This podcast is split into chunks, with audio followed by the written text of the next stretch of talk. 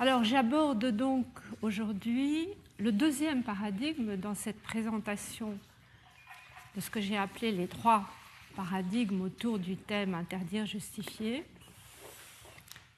Le deuxième, je l'ai intitulé le paradigme de la guerre contre le crime, avec un sous-titre Légitimer l'inhumain, qui est évidemment un peu provocateur.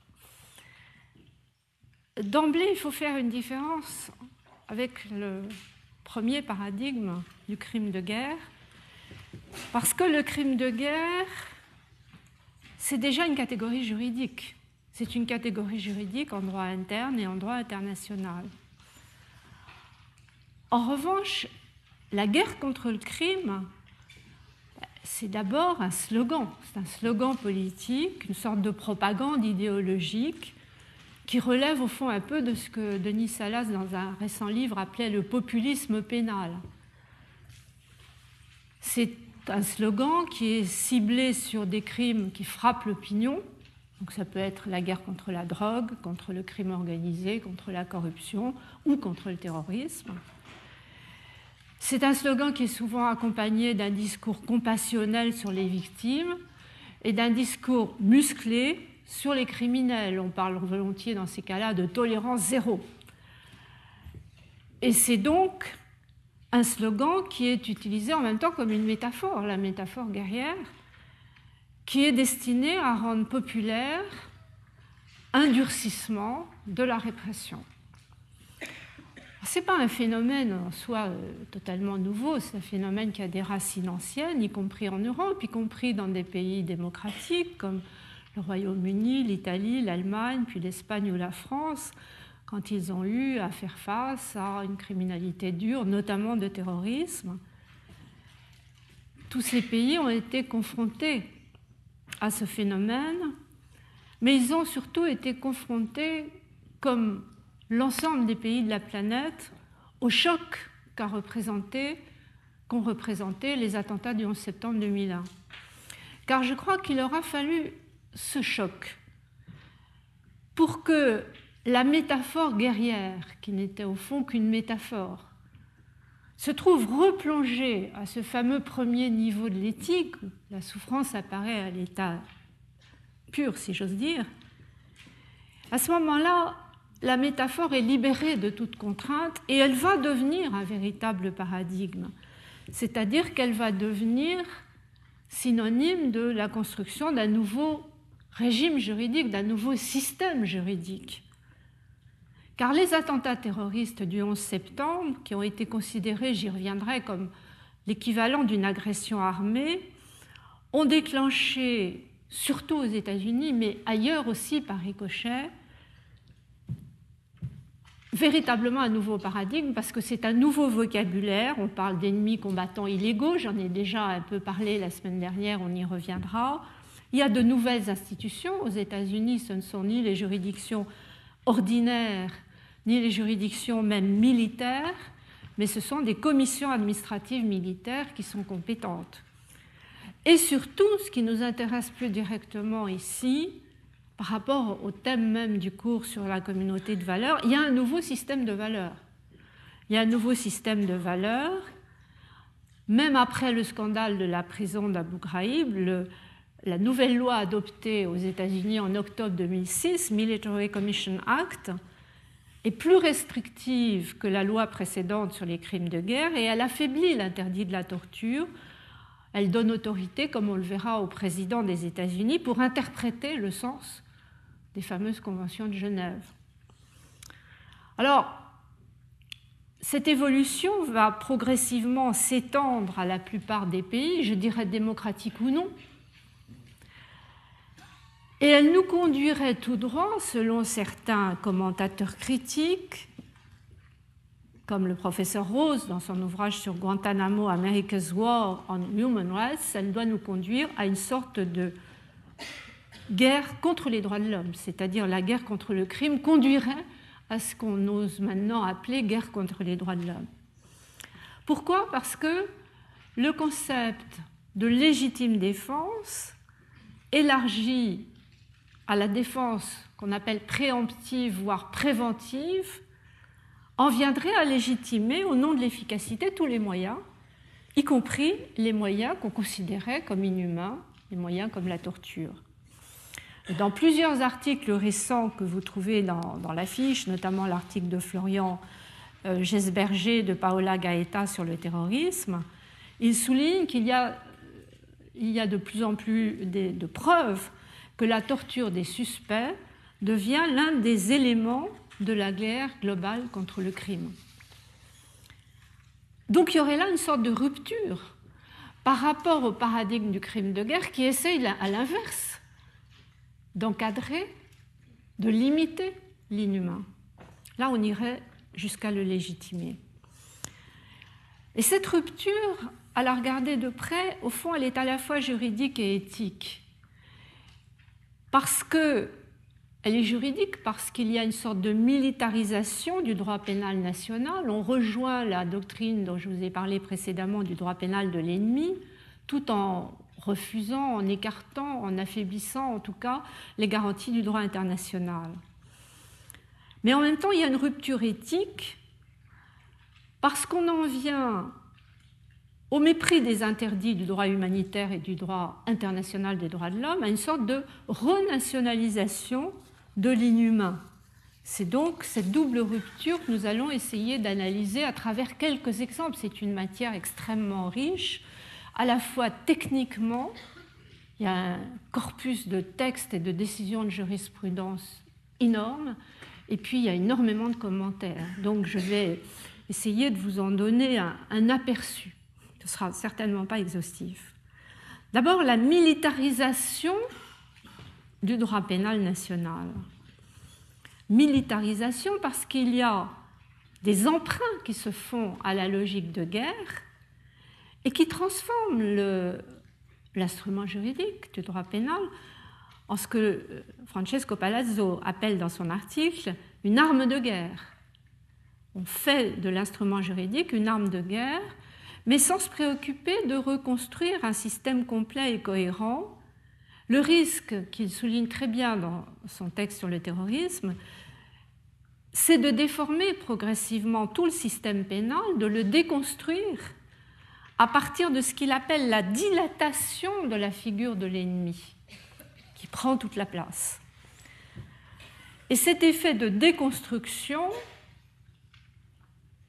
parce qu'il affaiblit les garanties traditionnelles du droit international humanitaire, risque de créer, là je reprends l'expression d'un juge britannique, un trou noir, black hole, au cœur même de l'état de droit, même si les cours suprêmes essayent de colmater un peu, comme elles peuvent, la brèche. Donc d'abord les emprunts, les emprunts à la logique de guerre. Ils se manifestent de deux manières, par deux termes de néologisme pas très élégants, mais qui expriment bien ce qu'ils veulent dire, déjudiciarisation et désindividualisation. D'abord la déjudiciarisation, parce qu'il y a un transfert de pouvoir, en fait. La logique de guerre, ça implique un transfert de pouvoir. Les pouvoirs d'enquête qui sont habituellement confiés aux services de police, contrôlés par les autorités judiciaires, sont transférés aux services secrets, contrôlés par l'armée les pouvoirs de placer en détention, de juger de la culpabilité, de prononcer des peines, sont transportés aussi, sont transférés des juridictions ordinaires à des juridictions militaires ou même, dans le cas des États-Unis, à des commissions administratives militaires. Ce qui fait que les principes bien connus qui sont liés à la judiciarisation, les principes de l'indépendance et de l'impartialité des juges, les règles du procès équitable, sont affaiblis et ils sont affaiblis à la fois aux États-Unis et partout ailleurs, y compris en Europe. Alors certains commentateurs, je pense notamment à l'article d'Antoine Garapon dans le symposium qui a eu lieu aux États-Unis sur le terrorisme il y a un an, suggère que cette transformation, cette déjudiciarisation, cette transformation du système de droit serait plus radicale aux États-Unis parce qu'elle est confrontée à une idéologie libérale fondée au départ sur une méfiance à l'égard de l'État centralisé. Donc les conséquences de ce passage à une logique de guerre seraient plus visibles parce qu'on part d'un système de procédure pénale peu étatisé, la procédure accusatoire est pour l'essentiel entre les mains des acteurs privés, donc ça rend particulièrement visible la logique de guerre, qui serait moins visible, nous dit-il, dans les systèmes romano-germaniques comme le nôtre, parce qu'eux sont déjà étatisés. Ils privilégient déjà une procédure inquisitoire dirigée par les acteurs publics.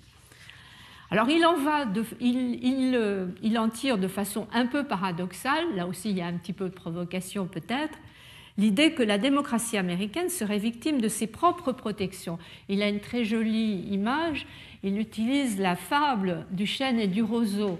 Alors ce serait le chêne américain comparé au roseau français.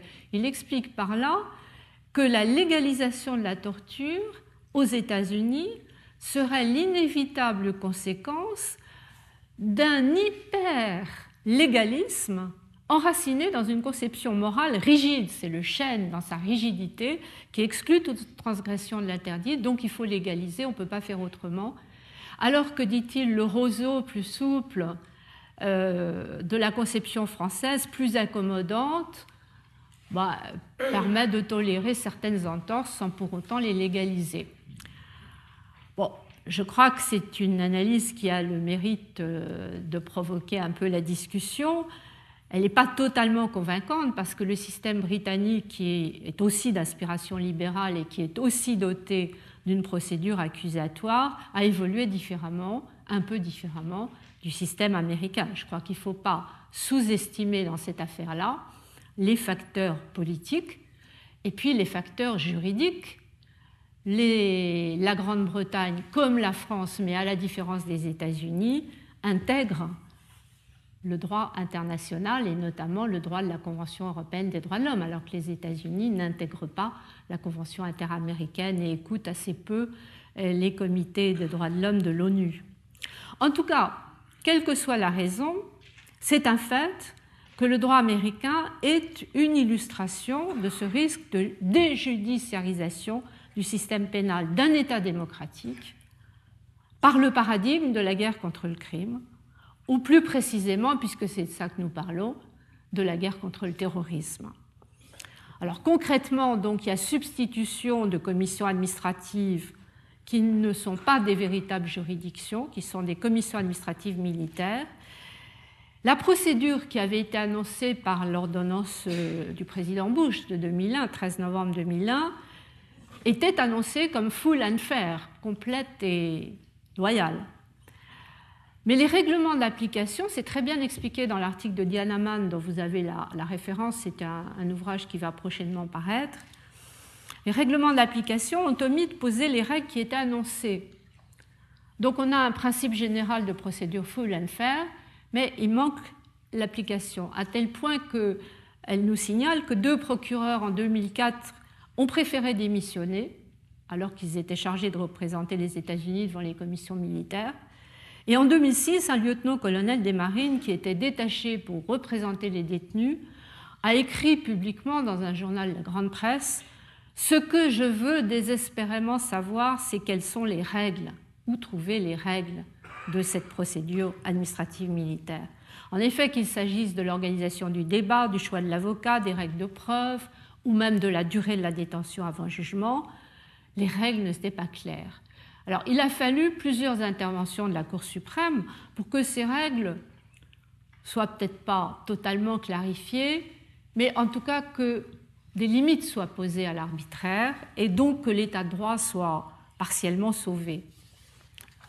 Je dis partiellement seulement parce qu'il y a l'autre emprunt à la logique de la guerre, c'est ce que j'ai appelé la désindividualisation. Qu'il s'agisse de déterminer la responsabilité ou de déterminer la peine, ce n'est plus vraiment l'individu coupable au sens traditionnel du terme qui se trouve au centre. La logique de guerre est marquée par un glissement de la culpabilité du criminel, donc un écart à une normativité, à un devoir-être, à une sorte de concept beaucoup plus vague de dangerosité, du déviant, si vous voulez, un écart à la normalité, à la moyenne des comportements. Alors c'est un glissement qui est bien connu des spécialistes de politique criminelle comparée, car il caractérise le passage d'un modèle libéral de politique criminelle séparant l'infraction de la déviance d'un modèle totalitaire qui confond infraction et déviance.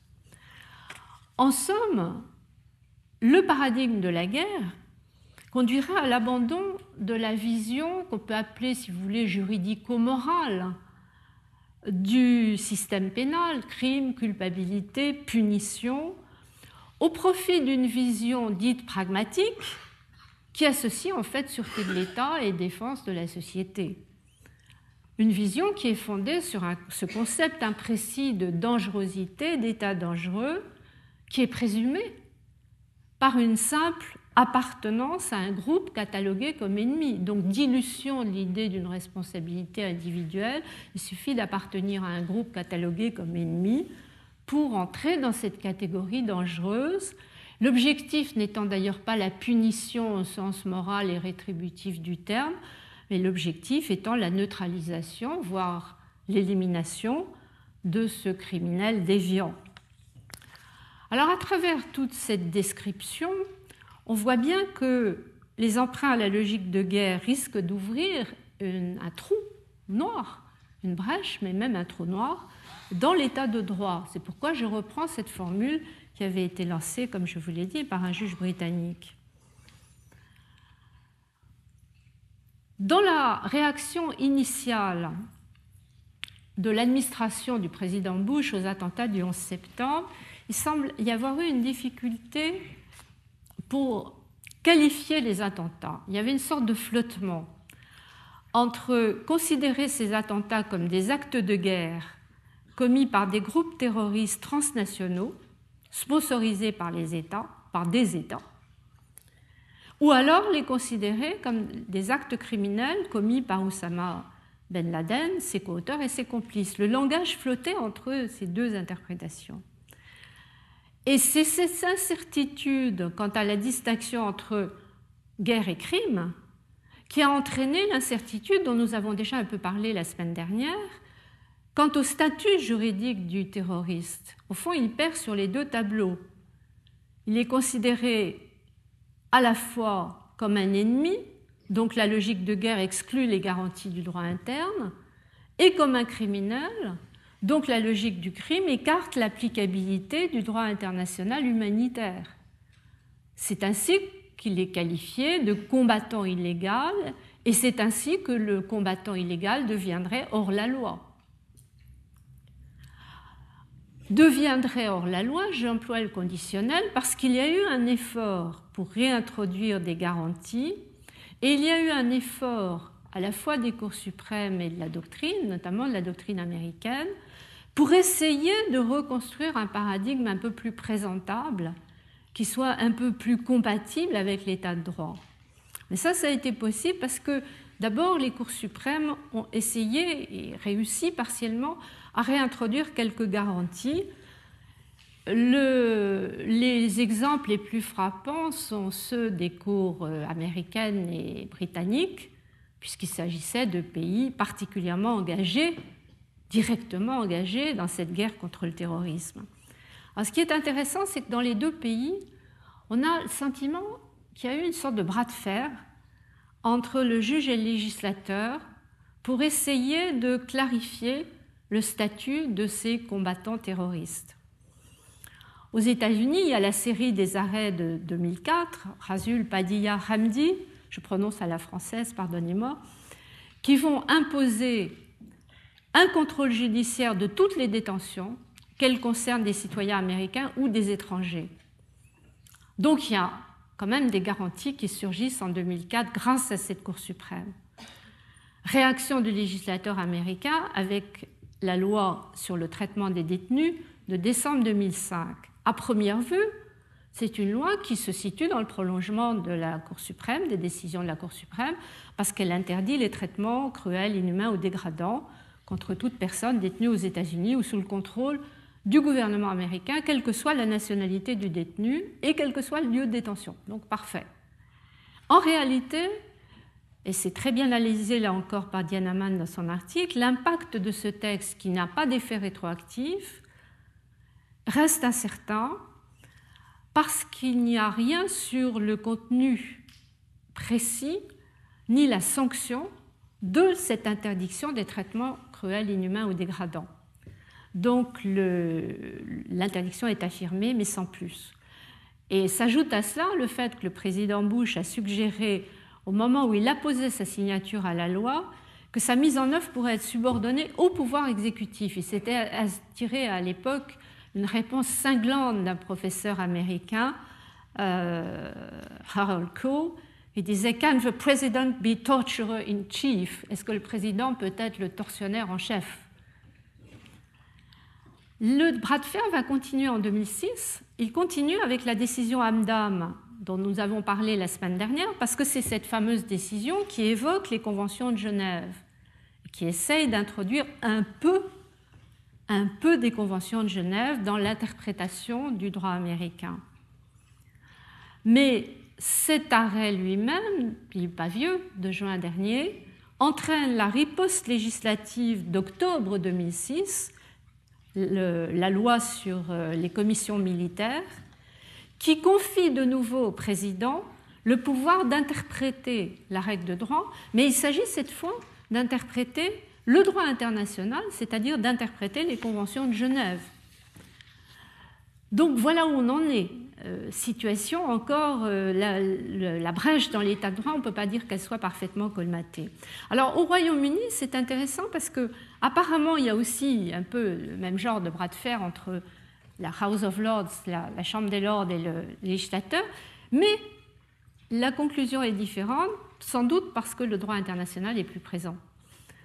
En 2004, la Chambre des Lords avait annulé la loi antiterroriste prise en novembre 2001 au Royaume-Uni au motif qu'elle introduisait une discrimination entre les Britanniques et les étrangers. Réponse du législateur, la loi du 11 mars 2005, Prevention Security Act, eh bien, on va étendre le régime de répression à tout le monde. À l'ensemble des justiciables, ce sera plus discriminatoire et on atteindra euh, le résultat en ne tenant plus compte de la nationalité. Alors, à nouveau en 2005, la Chambre des Lords rappelle les garanties de l'état de droit dans une affaire qui concernait l'utilisation comme preuve d'informations recueillies sur la torture. La Chambre des Lords exclut cette possibilité. Et là, on voit que la marge de manœuvre du législateur est plus limitée parce qu'il y a les engagements internationaux. Plus précisément, le Royaume-Uni a intégré depuis, il n'y a pas longtemps, depuis 2000, c'est le Human Rights Act de 98, entré en vigueur en 2000, on a intégré la Convention européenne de sauvegarde des droits de l'homme au droit anglais. Ce qui fait que la Chambre des Lords peut l'appliquer alors que la Cour suprême des États-Unis ne peut pas appliquer directement le droit international des droits de l'homme. Donc il y a une différence. Cela dit, ce, travail des cours suprêmes pour réintroduire des garanties, il se fait un peu au cas par cas et il ne permet pas de définir une cohérence d'ensemble.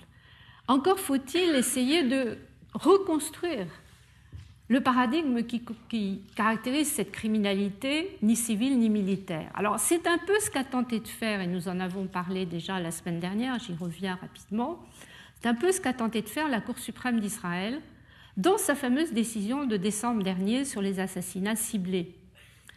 Vous vous en souvenez peut-être, j'avais cité cette phrase des juges d'Israël, refusant de considérer les terroristes comme des hors-la-loi, et disant They are not outlaws. Ils ne sont pas des hors-la-loi. Dieu les a créés aussi bien à son image.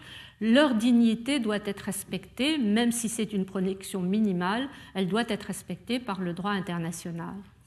Et ce qui est intéressant, c'est que dans le prolongement de cette réflexion générale, les juges reconnaissent une troisième catégorie intercalée entre les civils et les combattants et essayent de définir un véritable statut pour les civils qualifiés de combattants illégaux.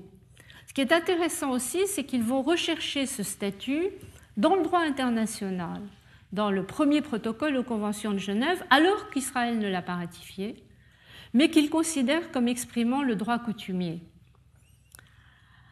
Alors dans ce protocole, il y a un article 51 selon lequel les civils ne sont protégés que s'ils ne prennent pas une part directe aux hostilités. À partir de là, de façon très subtile, la Cour d'Israël va tirer trois critères qui sont les critères transformant le statut de civil en statut de combattant illégal. Il faut prendre part aux hostilités de façon directe et au moment des faits, avec toute la question qu'on a discutée la, semaine dernière, est-ce qu'il faut englober le temps de repos euh, dans euh, le temps de préparation, les temps de repos, les temps de sommeil, comme étant des moments de préparation des futurs attentats? En tout cas, ce qui est intéressant, c'est que cet arrêt, à travers ces trois critères, abandonne au fond la logique du tout ou rien en introduisant une sorte de gradation subtile mais plus incertaine qui repose sur un principe de proportionnalité et sur son application en droit coutumier international.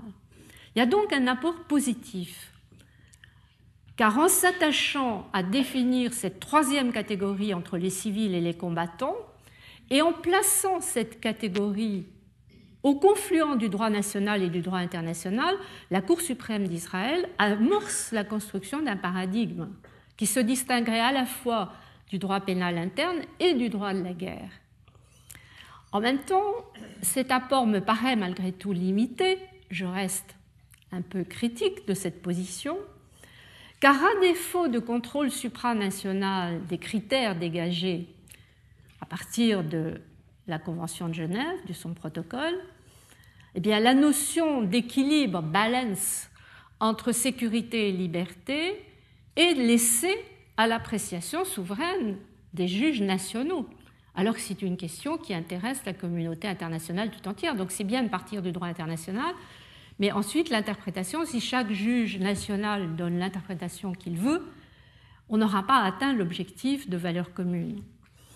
En fait, en procédant ainsi, la Cour suprême d'Israël rejoint la position plus doctrinale exprimée aux États-Unis à peu près à la même époque, c'est toujours le colloque de Cardozo sur Symposium Terrorism, Globalization and the Rule of Law, par le professeur Michel Rosenfeld, qui est un comparatiste américain.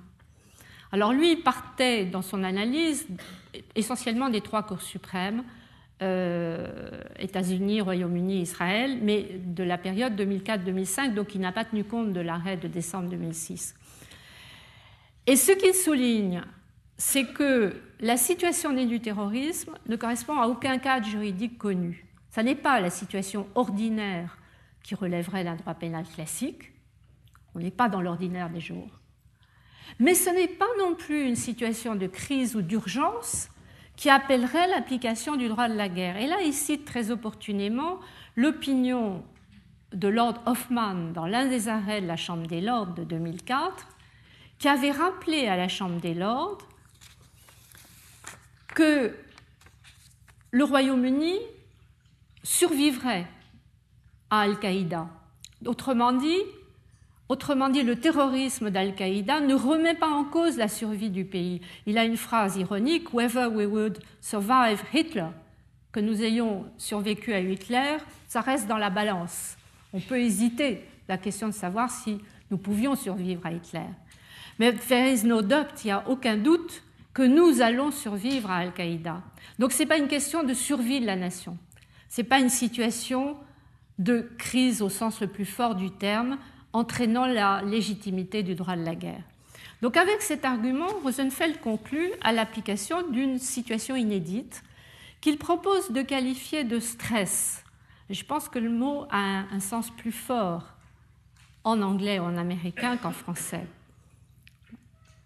Alors, en réponse à ces situations de stress, qui sont ni les situations ordinaires, ni les situations exceptionnelles de crise qui mettent en danger la survie de la nation, Rosenfeld propose d'écarter le paradigme sécuritaire et policier police power law, qui est parfois associé à la guerre contre le crime. subtilement, il remplacerait la guerre contre le crime par ce qu'il nomme la guerre contre la terreur. C'est plus ambigu, la terreur. Ce qui est intéressant, c'est que cette troisième situation serait caractérisée par son retour au fond vers un état de droit, autour des principes de proportionnalité entre la menace et la riposte et d'équilibrage, balancing, entre sécurité et liberté. D'après lui, on arriverait ainsi à résoudre chaque situation au cas par cas selon des règles plus conformes à l'état de droit. Alors c'est très séduisant comme démonstration parce que c'est une manière d'éviter le choix impossible, le choix binaire impossible entre logique de guerre et logique de paix. Je ne suis pas pour autant totalement convaincue pour deux raisons. D'abord parce que je trouve dommage de ne pas abandonner la métaphore de guerre. Parler de guerre contre la terreur au lieu de guerre contre le crime, on garde la même métaphore. Elle me paraît dangereuse à cause de toute cette charge à la fois émotionnelle et conceptuelle qu'elle implique. Et puis surtout, ma réserve, comme ma réserve à l'égard de la position d'Israël, c'est que les principes qui sont proposés sont laissés à l'appréciation de chaque pays, ou si vous voulez, de chaque euh, de chaque Cour suprême nationale. L'analyse reste de type constitutionnaliste et elle ne valorise pas cette analyse l'intégration du droit international. Alors que justement, si on compare les trois pays, euh, le Royaume-Uni, l'État d'Israël et les États-Unis, la situation n'est pas la même du point de vue du droit international. Comme je l'ai rappelé, le Royaume-Uni a intégré la Convention européenne de sauvegarde et d'autres instruments de protection des droits de l'homme. L'État d'Israël lui, il a peu ratifié le droit international conventionnel, mais en même temps, il est soucieux de prouver sa bonne volonté en respectant le droit coutumier international. Et puis les États-Unis, ben, on sait bien, c'est une superpuissance pour laquelle l'État de droit, c'est d'abord les garanties de la Constitution américaine. Et on ne se réfère au droit international que quand il est incorporé dans le droit américain, quand il est devenu partie du droit américain. Alors pour conclure sur la militarisation du droit pénal, je dirais que ces efforts pour reconstruire un paradigme qui équilibrerait sécurité et liberté évitent le trou noir dans l'état de droit, mais elles restent à dominante nationale, donc, donc ils laissent sans réponse d'éventuels conflits de valeurs entre les visions, les conceptions des différents États. Et ça me paraît dangereux au moment même où on voit réapparaître un débat que l'on croyait révolu sur l'usage, voire la légitimation de la torture. Ce paradigme de la guerre, qu'on le nomme guerre contre le crime ou qu'on le nomme guerre contre la terreur, implique toujours le risque, en renationalisant l'interdit de l'inhumain, de renoncer à construire ensemble une communauté de valeurs. C'est ce qui m'amène à l'autre face de cette rupture, ce que j'ai appelé la rupture éthique, c'est-à-dire le risque d'une renationalisation de l'inhumain. Et là, il faut revenir au principe de base. L'interdit de la torture est posé à l'échelle internationale, à la fois régionale et mondiale, à travers la reconnaissance principe fondamental de l'égale dignité de tout être humain article 1 de la Déclaration universelle des droits de l'homme. S'il est un principe à vocation universelle, c'est cette égale dignité de chaque être humain. Et pourtant, la publication en 2004 de photos révélant certaines pratiques de traitement des prisonniers en Irak a remis en question brutalement l'universalisme de cet interdit. Au fond, on a découvert qu'au nom du pragmatisme, la guerre contre le terrorisme pouvait impliquer l'application souveraine par chaque État des moyens acceptables, fût-ce au mépris des instruments de protection des droits de l'homme. Là encore, je me renvoie aux articles publiés par Florian Gesberger et Paola Gaeta. Le plus alarmant, disent-ils, plus alarmant encore que les rapports sur euh, des faits précis de recours à la torture, plus alarmant encore, c'est le fait que l'impensable est à nouveau pensé. Unthinkable is not only being thought. L'impensable est non seulement pensé, mais ouvertement discuté. Openly discussed. Le pire, c'est que l'impensable est non seulement pensé, mais ouvertement discuté. On en discute jusqu'à quel niveau de torture est-ce que c'est acceptable, etc. Alors, je ne reviens pas sur la question des cultures françaises et américaines et la comparaison d'Antoine Garapon, mais je dirais que là, la question est juridiquement incertaine et complexe, même du point de vue juridique, parce qu'elle se situe au croisement de différents ensembles normatifs. On rejoint les, les affaires euh, d'internormativité dont je vous avais tant parlé il y a deux ans. D'abord l'ensemble droit de l'homme et droit international humanitaire. Là, on a un interdit absolu de la torture mais qui est posée par des normes extrêmement euh, hétérogènes, régionales et mondiales, générales et spécialisées, contraignantes et non contraignantes. On a une accumulation de textes. Et puis en deuxième lieu, le droit pénal international classique, je dirais le droit interétatique, les grandes conventions d'entraide, de coopération, qui sont nombreuses en matière de terrorisme. Il n'y a pas une définition générale du terrorisme, mais il y a une douzaine de conventions que vous trouvez sur le site de l'ONU internationales et puis de nombreux dispositifs régionaux qui organisent en effet la coopération entre États pour prévenir et réprimer certains crimes qualifiés de terrorisme, par exemple dans le domaine des, de, des aéronefs euh, ou dans le domaine de certaines substances explosives. Et là, on n'aborde pas la question de la torture. On n'en parle pas, ni pour dire qu'elle est légitime, ni pour dire le contraire. Et puis, il y a le droit international pénal supra-étatique, le droit, les résolutions et la convention créant des tribunaux et une cour pénale internationale, qui pourrait selon un certain type d'interprétation, être considérée comme admettant la torture préventive, la torture destinée à sauver des vies humaines, si on considère les motifs d'exonération de la responsabilité comme la légitime défense de soi-même ou d'autrui. Pour défendre autrui, alors on pourrait argumenter que l'article 31 du statut de la Cour pénale internationale euh, légitimerait certains types de torture. Je crois qu'il faut éviter cette interprétation car fort heureusement, dans le même statut de la Cour pénale, il y a un article 21 qui impose la compatibilité du texte et de son interprétation avec les droits de l'homme. Donc à travers l'article 21, je crois que l'argument de la légitime défense d'autrui, comme légitimation de la torture, peut être écarté. Et c'est important car même si le terrorisme n'est pas compris dans la liste des crimes passibles de la justice pénale internationale, parce qu'on n'a jamais pu se mettre d'accord sur une définition commune unique, il y a dans le statut du tribunal pour l'ex-Yougoslavie un crime assez curieux de terrorisation. Les actes de violence commis dans le but de répandre la terreur parmi la population civile. Simplement, ce crime a été peu appliqué et ne semble pas repris dans le statut de la Cour pénale internationale. En tout cas, en termes de valeur, puisque c'est encore une fois le point focal euh, de mes développements, tout se passe comme si depuis le 11 septembre 2001, la situation au fond s'était inversée.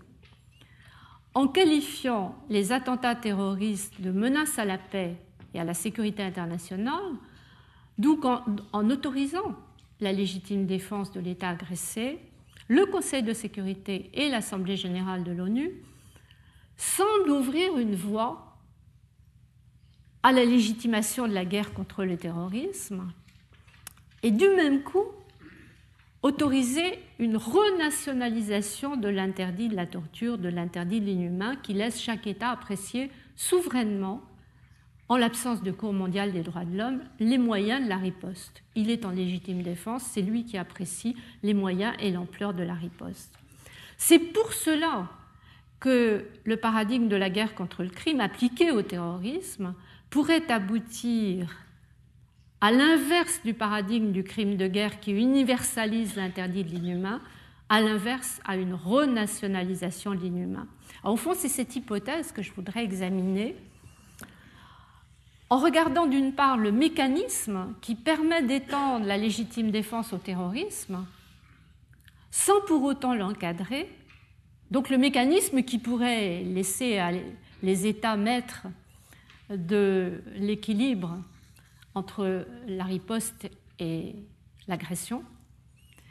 Et puis d'autre part, nous allons, quand même pour terminer sur une note moins négative, examiner le contre-mécanisme que tentent de mettre en place les Nations Unies pour reconstruire une relation entre terrorisme et torture, c'est-à-dire au lieu de les opposer, les associer dans une lutte commune contre l'inhumain. C'est ça qu'on peut espérer. Mais d'abord, le premier mécanisme, c'est l'extension de la légitime défense au terrorisme. Là, c'est très clair dans les deux résolutions adoptées par le Conseil de sécurité en septembre 2001, le 12 et le 28 septembre. Les attaques terroristes du 11 septembre, comme tout acte terroriste international, constituent une menace à la paix et à la sécurité internationale. Première résolution, on reconnaît le droit inhérent à la légitime défense pour l'État agressé. Deuxième résolution, on réaffirme le droit naturel de légitime défense individuelle ou collective. Le mot est chaque fois prononcé. En revanche, l'argument de la défense préventive qui avait été avancé, vous vous en souvenez peut-être, dans un premier temps par le gouvernement américain à l'appui des frappes contre l'Irak lancées en 2003, l'idée de défense préventive a suscité des réserves très fortes, notamment de la France, et finalement n'a pas été retenu. Ce qui fait qu'au stade actuel, les commentateurs euh, compétents, particulièrement comme euh, Antonio Cassez, considèrent que la légitime défense préventive est encore interdite par la charte de l'ONU. Toutefois, cette question de la défense préventive, elle est discutée maintenant. La discussion est ouverte. Et le groupe de personnalités dites de haut niveau, les groupes sont toujours de très haut niveau, on n'a jamais vu de groupe de personnalités de bas niveau pour traiter ce genre de problème, qui avait été suscité par le secrétaire général en 2004, estime possible, vous avez la, la référence aussi dans la fiche, estime déjà possible une légitime défense par anticipation. Alors il distingue en fait deux cas. Le droit d'intervenir en cas de menace imminente ou proche, ça c'est la préemptive self-defense, la défense préemptive, qui, d'après ce groupe, serait reconnue par le droit international sous plusieurs conditions, notamment la proportionnalité.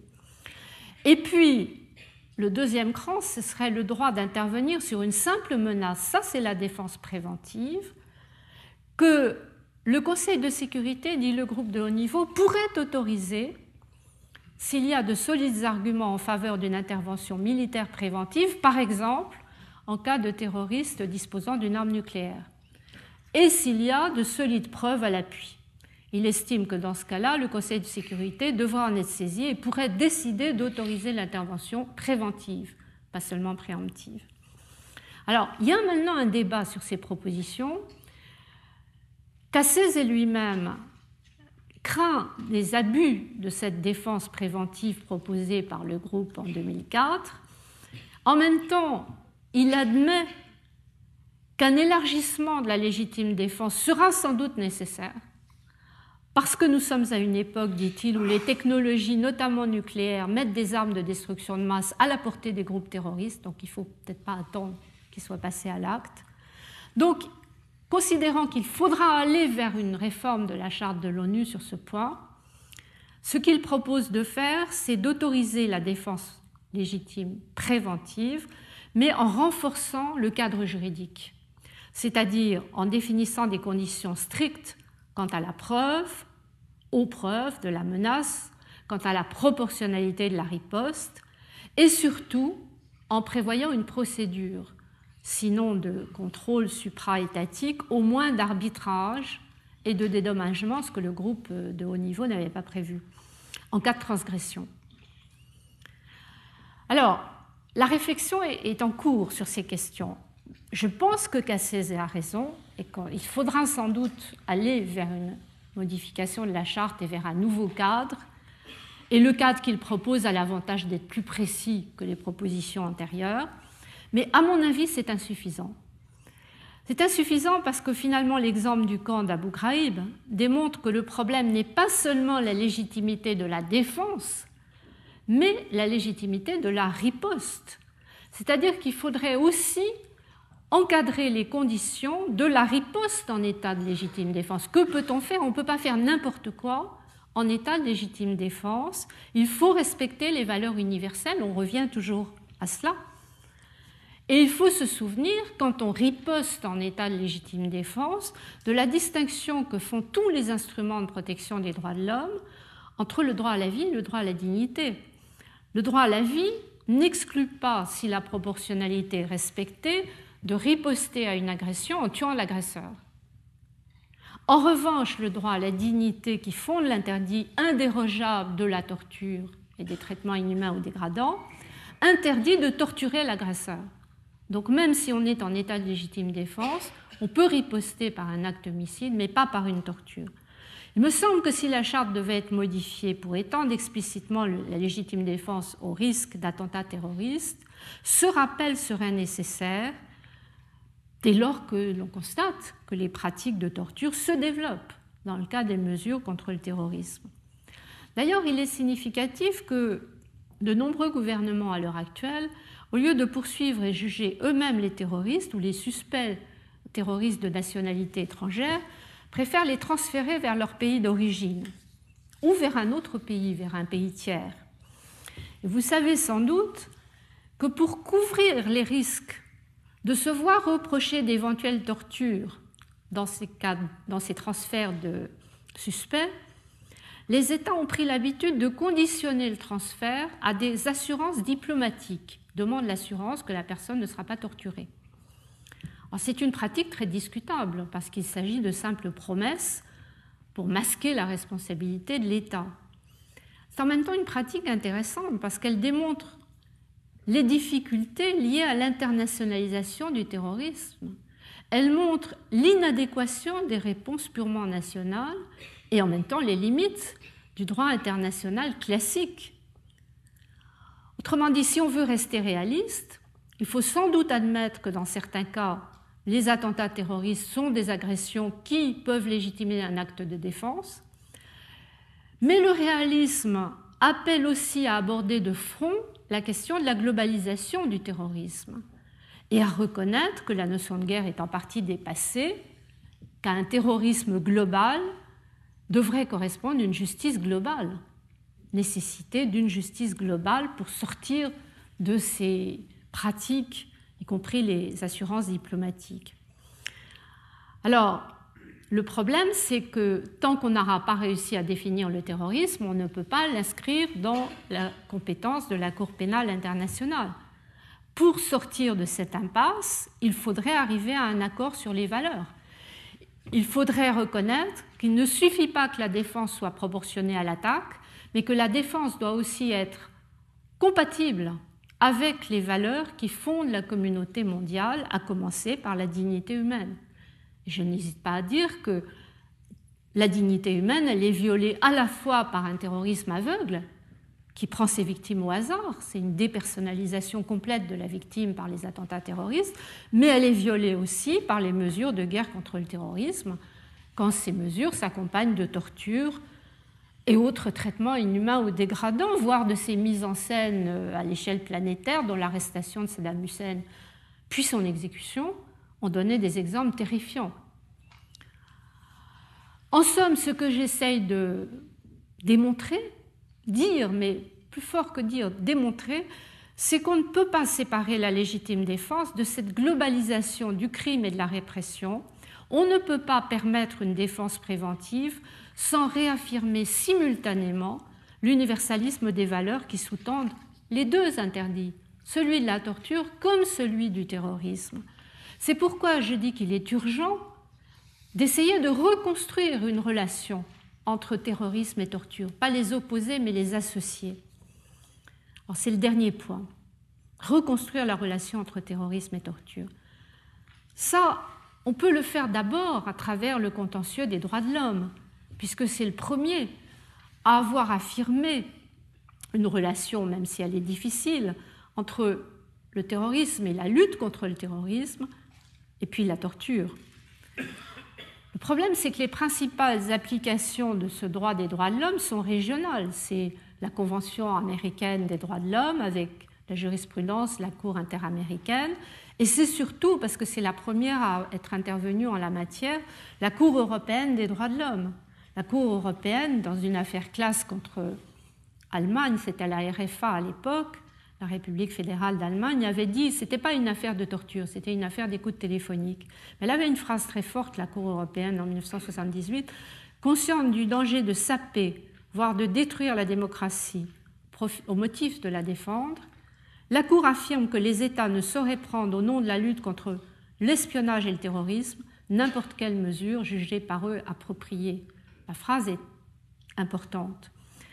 Mais la question de la torture elle-même, elle a été posée devant la Cour européenne des droits de l'homme dès les tout premiers arrêts. C'était les affaires Irlande contre Royaume-Uni. Et là, le terrorisme était invoqué à l'appui de circonstances exceptionnelles qui justifiaient des mesures dérogatoires, qui justifiaient par exemple des détentions de longue durée. À cette occasion, la Cour des droits de l'homme a rappelé que cette clause dérogatoire, en raison des circonstances exceptionnelles, ne devait pas s'appliquer à l'interdit de la torture. Donc, dans l'affaire Irlande contre Royaume-Uni, le Royaume-Uni n'est pas condamné pour des détentions de longue durée, parce que là, la dérogation est admise au nom du terrorisme, mais il est condamné pour les traitements inhumains dégradants, les cinq techniques d'interrogatoire qui étaient utilisées à l'époque. C'est un principe qui va être rappelé très, avec beaucoup de force par la Cour des droits de l'homme en 1996 dans une affaire Charles contre Royaume-Uni dont je vous ai également donné la référence, où là il s'agissait d'une expulsion d'une personne soupçonnée de terrorisme vers un pays qu'il avait déjà torturé, qui risquait à nouveau, où il risquait à nouveau la torture. La Cour dit qu'elle est on est en 96, c'est avant 2001. Elle est très forte dans son argumentaire. Elle est consciente des énormes difficultés que rencontrent les États pour protéger leur population de la violence terroriste. Cependant, même en tenant compte de ces facteurs, la Convention prohibe en termes absolus la torture ou les peines de traitement inhumain ou dégradant, quels que soient les agissements de la victime. Ainsi, chaque fois qu'il y a des motifs sérieux et avérés de croire qu'une personne courra un risque réel d'être soumise à des traitements contraires à l'article 3 des traitements de torture, si elle est expulsée vers un autre État, la responsabilité de l'État contractant est engagée en cas d'expulsion.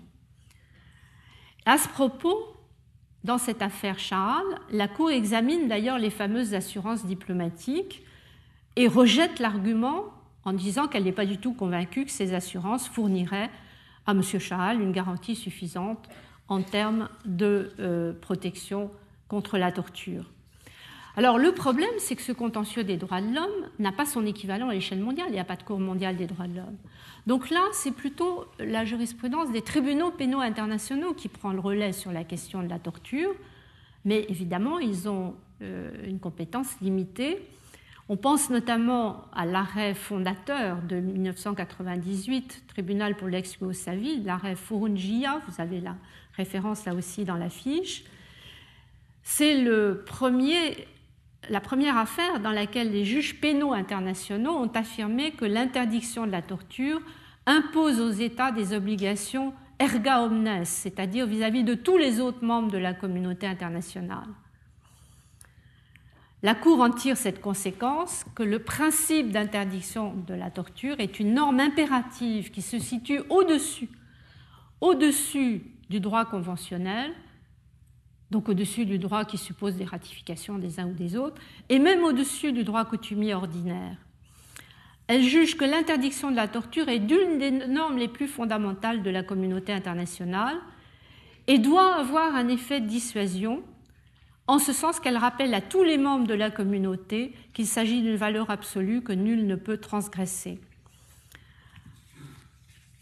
Si un État prend des mesures autorisant ou tolérant la pratique de la torture, ou s'il amnistie des tortionnaires, eh bien, il devra être rejeté en quelque sorte. Ces pratiques ne seront pas reconnues, dit le tribunal, par la communauté internationale. Oui, la seule chose, c'est que le tribunal pénal international de La Haye, il est compétent pour euh, euh, les crimes commis sur le territoire de l'ex-Yougoslavie. Il n'a pas de compétence au-delà.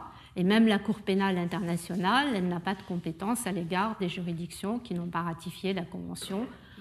Donc les pays qui n'ont pas ratifié sont très nombreux, comme vous le savez, des États-Unis à la Chine, en passant par l'Inde et Israël. Ce qui fait que pour euh, reconstruire cette relation entre le terrorisme et la torture, euh, il faut passer par des principes moins contraignants. À l'échelle de l'ONU, il faut passer par la phase des résolutions. Alors c'est ce qu'a fait l'Assemblée générale euh, des Nations Unies. Elle rappelle les principes posés par les cours régionales des droits de l'homme. Elle rappelle les principes posés par les tribunaux pénaux internationaux sous forme de résolutions. Vous avez toute une cascade de résolutions à partir de 2004 des, résolutions entre 2004 et 2006 qui s'intitulent tantôt Droits de l'homme et terrorisme, tantôt Protection des droits de l'homme et des libertés fondamentales dans la lutte contre le terrorisme.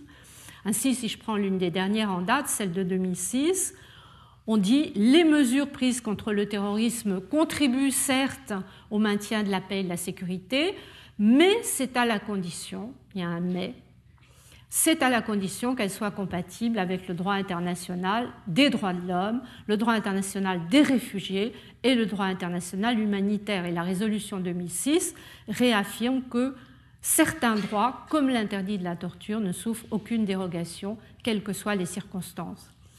Alors, il y a une sorte d'effet de répétition. Il y a d'ailleurs encore un rapport spécial du secrétaire général en septembre dernier qui reprend toujours la même litanie. C'est un effet de répétition qui marque sans doute la faiblesse de l'exercice, puisqu'on se limite à recommander le respect d'un droit international qu'on n'a pas les moyens d'imposer à tous les États. Malgré tout, ce que je trouve intéressant, c'est que le ton de ces résolutions, le ton de ces recommandations a nettement changé à partir de 2004. C'est là qu'on voit rappeler à la fois qu'il faut lutter contre le terrorisme, mais qu'il ne faut pas lutter par n'importe quel moyen. Or, 2004, c'est l'année des révélations sur les détenus du camp d'Abu Ghraib. À partir de là, on va souligner la nécessité de respecter le droit des droits de l'homme dont on ne parlait pas beaucoup entre 2001 et 2004 en matière de terrorisme. Donc on a le sentiment, et c'est une réflexion que je vous soumets, que ces révélations du camp d'Abu Ghraib, qui ont été diffusées dans le monde entier, les images qui ont été diffusées dans le monde entier, ont situé le débat un peu au-delà du débat juridique. Ce n'est pas le discours qui suscite l'indignation, c'est donc pas le discours qui va suffire à bâtir un interdit universel. Le fameux poids des mots ne suffit pas. Il a fallu, pour qu'il y ait ce changement de ton en 2004, il a fallu le choc de l'image. Au fond, maintenant, c'est ça peut-être un des arguments forts dans la construction d'une communauté de valeurs, c'est que l'image, elle est transmise en temps réel, elle est transmise sur toute la planète par l'Internet.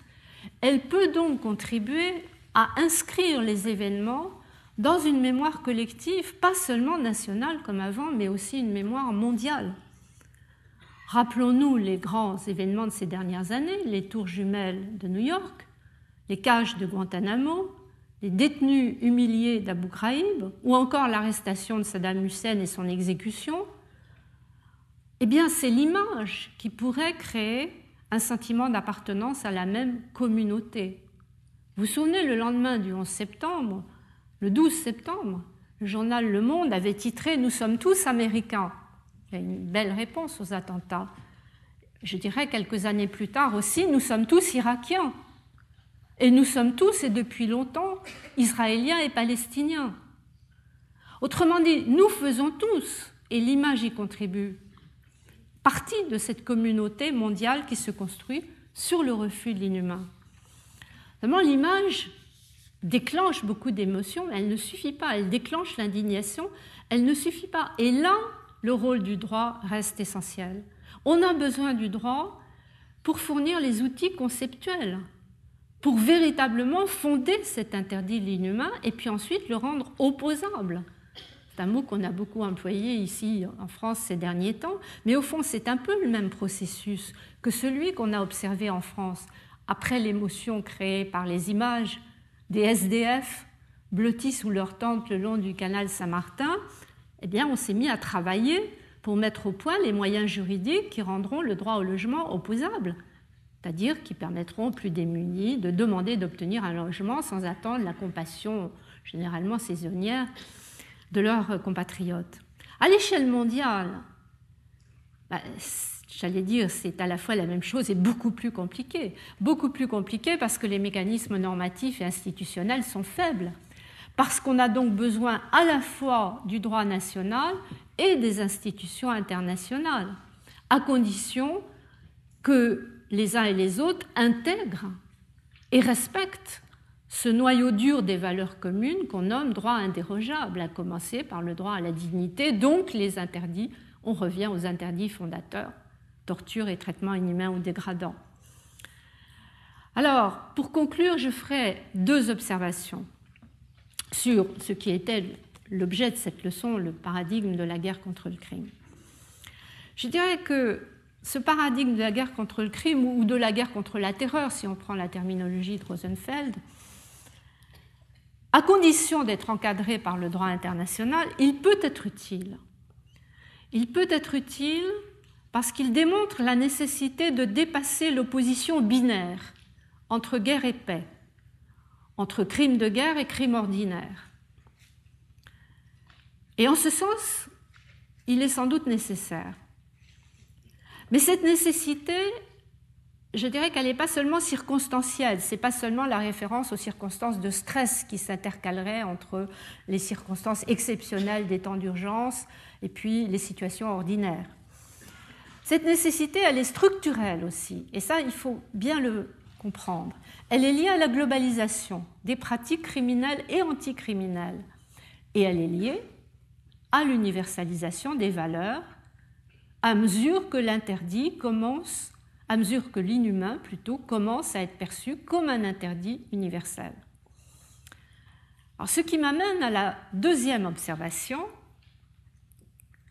c'est que ce paradigme, pour utile qu'il soit, ne peut être, à mon sens, que transitoire. C'est un peu l'idée que nous avions déjà rencontrée à la fin, la semaine dernière, à la fin du cours et à la fin du séminaire. Peut-être qu'un paradigme transitoire. Pour dépasser l'opposition entre guerre et paix dans une communauté qui s'élargit à toute la planète, qui a vocation à s'élargir à toute la planète, et pour reconstruire cette relation entre terrorisme et torture, ni le crime de guerre, ni la guerre contre le crime ne seront suffisants. Il faudra, et c'est pourquoi je dis ce paradigme n'est que transitoire, il faudra, à travers le paradigme du crime contre l'humanité, apprendre à construire l'humanité elle-même comme communauté de valeurs. C'est ça l'objectif, qui reste inachevé bien sûr, mais qui permettrait le dépassement de concepts finalement transitoires ou de paradigmes encore transitoires. Alors ce rôle du crime contre l'humanité comme paradigme en construction, parce que lui-même il va aider à faire émerger cette communauté de valeurs, eh bien ce sera le prochain thème pour lequel il faut un peu de temps de réflexion. Donc nous avons une pause là de deux semaines, une interruption du cours pendant deux semaines. Vous avez le programme probablement quelque part, en tout cas vous le trouvez sur le site. Le cours reprend le 5 mars. Et le 5 mars, nous aborderons donc le paradigme des crimes contre l'humanité, construire l'humanité comme valeur. C'est un peu ambitieux. On essaiera de le faire avec des moyens aussi précis et concret que possible. Et j'ai invité pour le séminaire Laurent Néret, qui est un jeune maître de conférence qui travaille sur les questions, euh, non pas des crimes contre l'humanité au sens traditionnel du terme, mais la construction de crimes contre l'environnement, de crimes contre euh, le vivant en général. Donc ce sera un peu la prospective après le cours qui sera, lui, concentré sur le droit positif. Voilà, merci pour votre patience.